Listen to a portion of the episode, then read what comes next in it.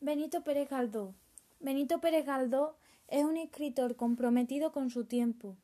Murió a los 72 años, en Madrid, la ciudad que la acogió siendo joven y en la que vivió los acontecimientos convulsos del siglo XIX y principios del XX.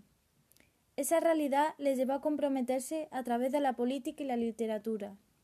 Como diputado, defendió el narcismo y la igualdad, mientras que con su pluma pronunciaba los males que aquejaban a España decimonónica.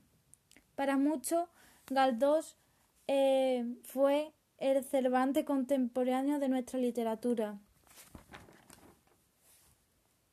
La forma en que Galdós se convirtió en escritor fue porque ejemplifica muy bien la educación y la cultura. El 10 de mayo de 1843 nace en Las Palmas, convirtiéndose en el menor de los diez hijos del matrimonio Pérez Galdós. Era el único hijo único varón. Su madre, María Dolores, era una mujer fría, dura, distante.